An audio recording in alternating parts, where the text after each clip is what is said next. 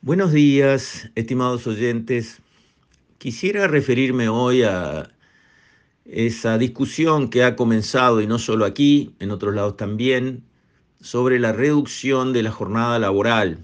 También se discute en Argentina, hace tiempo que se discute en Europa, incluso en Francia se han hecho pruebas para medir resultados. En Estados Unidos es un tema también de discusión y, y asoma cada tanto intensamente esa discusión.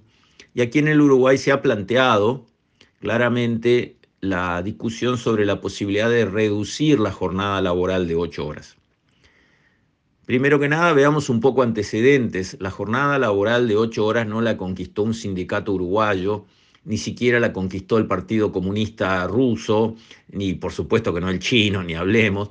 Eso empezó legalmente dentro de un marco legal formal impulsado por Felipe II, rey de España, del imperio español en aquellas épocas, en 1500 y muy poquito, no recuerdo el año, pero fue 1500 temprano, donde estableció que los obreros deberían trabajar ocho horas por día separadas en dos tramos de cuatro horas y tomando cuidado que no estuvieran eh, expuestos a, a los rigores del sol en aquellos lugares donde el sol y el calor son muy intensos. O sea, esa reglamentación, esa ley tiene cinco siglos en, digamos, eh, la cultura española y en el Uruguay comenzó a principios del siglo pasado impulsos de Valle y Ordóñez. O sea, la ley de ocho horas tiene cinco siglos en lo que es tradición española y un siglo en lo que es eh, régimen jurídico uruguayo. Así que no, no fue conseguido por el sindicalista de turno, lo digo especialmente para las generaciones jóvenes, que cuando uno escucha algunos discursos dicen, pero inventaron la pólvora ayer, eh, todo es mérito de ellos, qué bárbaro. No es así.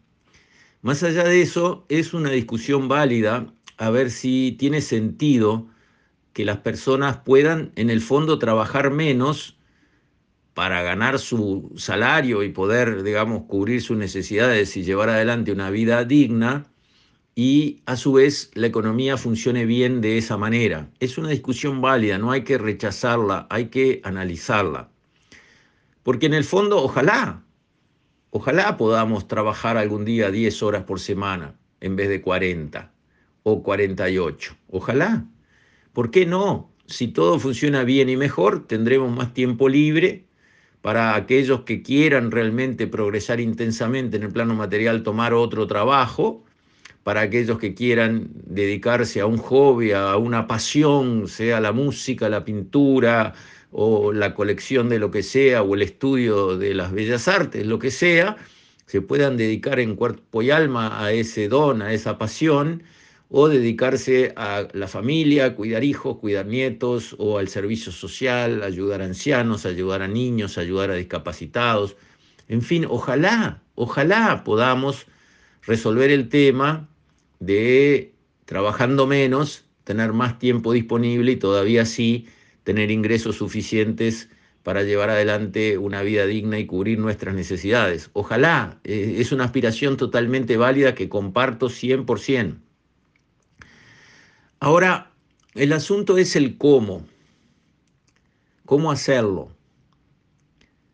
Y ahí hay un factor que los que reclaman rebajar la jornada laboral nunca mencionan, y es la productividad del trabajo.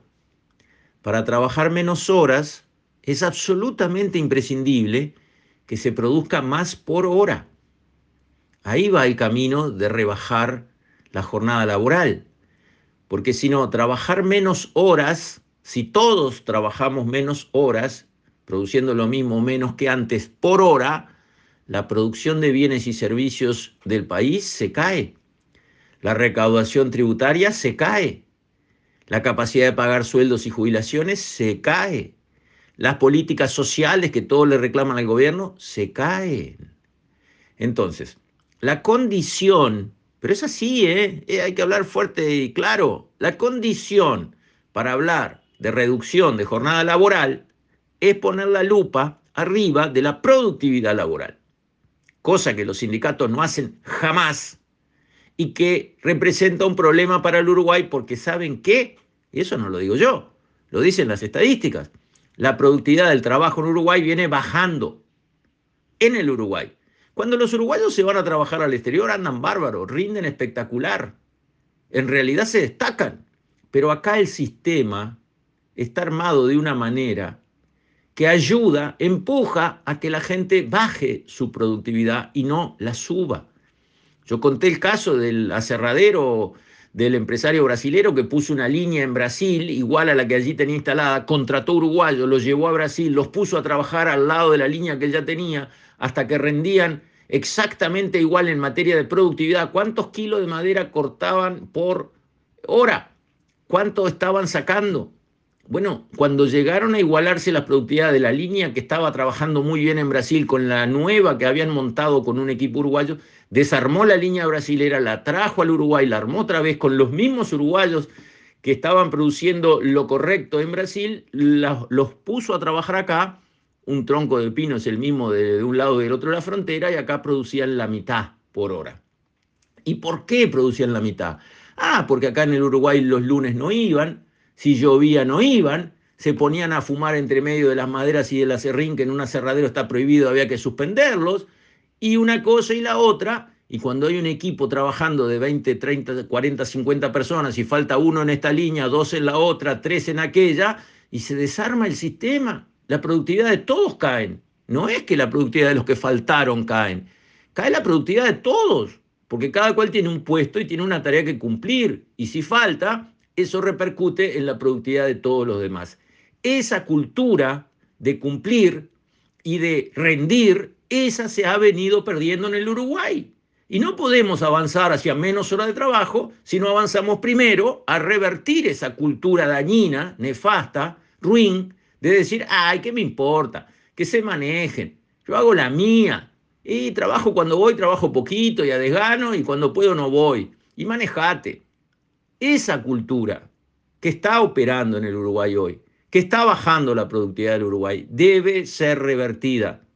Empezando por la fuerza de los sindicatos, que tienen que decir, vamos a trabajar menos horas, pero vamos a rendir más esas horas que trabajamos. Así podremos mantener los sueldos que queremos mantener o aún mejorarlos con menos horas de trabajo y todos contentos.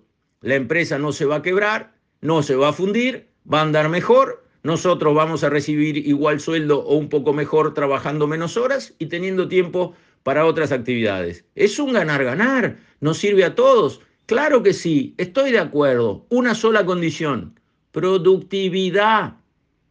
Tienen que mejorar la productividad. ¿O no se dan cuenta que eso es así? ¿No se dan cuenta que se precisa una productividad creciente para que suban los salarios reales y para que puedan bajar las horas trabajadas por semana. ¿No lo entienden? ¿No lo ven? ¿No lo reconocen? ¿Le parece que con una productividad en caída como tenemos podemos trabajar cada vez menos horas? ¿Ah, sí? ¿Y quién va a sostener a este país? ¿Cómo se va a sostener este país? ¿Quién va a pagar impuestos en este país? ¿Quién va a pagar jubilaciones en este país? ¿Quién va a pagar políticas sociales en este país con productividades cayendo y menos horas trabajadas para todo el mundo? Entonces, la discusión es válida, el objetivo de bajar la jornada laboral me parece muy bueno, defendible, pero hay una condición, que si de verdad están hablando para que esto suceda, no pueden mirar para otro lado. La condición se llama productividad laboral. Tiene que mejorar. Con esto, estimados oyentes, me despido. Hasta mañana, si Dios quiere.